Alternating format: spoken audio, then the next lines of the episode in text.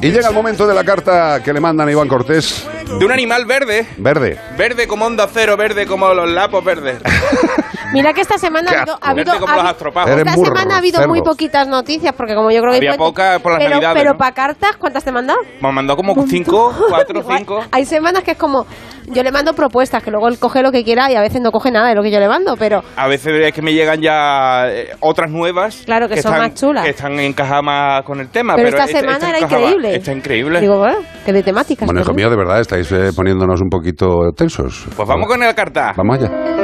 Dice, hola Iván, me llamo Yulen y soy una iguana de Pamplona. Ya sé que suena raro, ya lo sé, ya lo sé, pero uno no decide dónde nace. Mi especie es de Centroamérica, de Sudamérica y del Caribe. Pues aquí me tiene, en Navarra. Que esto está muy bonito, ya te lo digo yo, pero no lo compare con el sur de Brasil. Tú sabes esas selvas tropicales con una humedad relativa de un 70%, como mínimo, y una temperatura algo inferior a los 30 grados. Aquí lo de inferior a los 30 grados se lo han tomado muy en serio. Allí había 7 grados a la sombra aquí en, Navarra. Y eso de tropical no tiene nada. Aunque tú te estés tomando una caipiriña o una, una piña colada en Ilundain. Eso no lo hace tropical, hijo. Pues aquí viene el tema. Resulta que me han abandonado en un parque de aquí. Yo siempre había soñado con ser libre, pero en las Bahamas, no en el norte de España. ¿Qué quiere que te diga? Yo soy vegetariana. ¿Me puedo comer césped? Sí, fijo que me sienta como un tiro.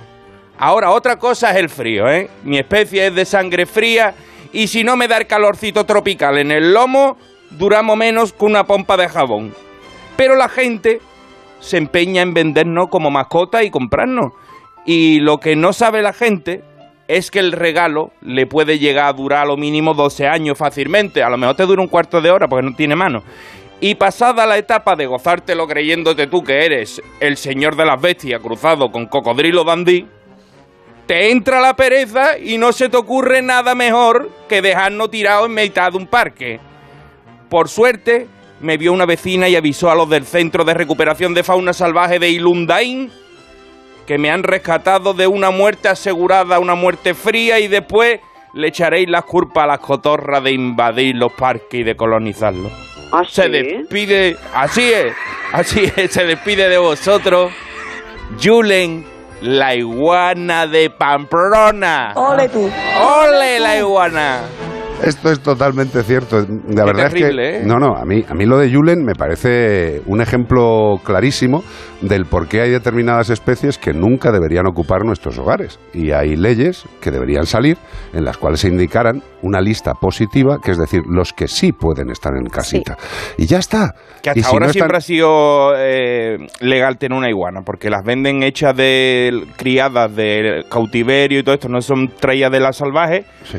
Pero tampoco es un no es plan, o sea, ya te vas a dar cuenta tú cuando la tengas que no es el sitio para estar en tu casa. No, pero es que, es que pensemos un momento, una, iguana, por- como bien has dicho Julen en su carta, Sí. necesita calor. Y Sí. una iguana que viva en, una- en un domicilio... Rayos tiene- uva. Claro, tiene que tener un terrario brutal, enorme, porque las iguanas que las cogemos así pequeñitas, que parecen una, una lagartija hinchada, Sí. ¿eh? empiezan a crecer y llegan a medir hasta Metros, tres sí, metros, sí. incluyendo la cola.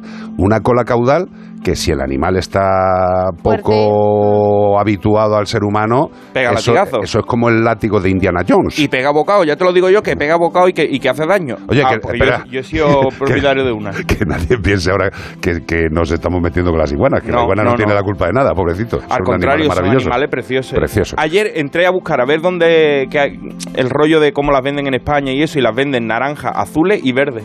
Qué tontería, tío.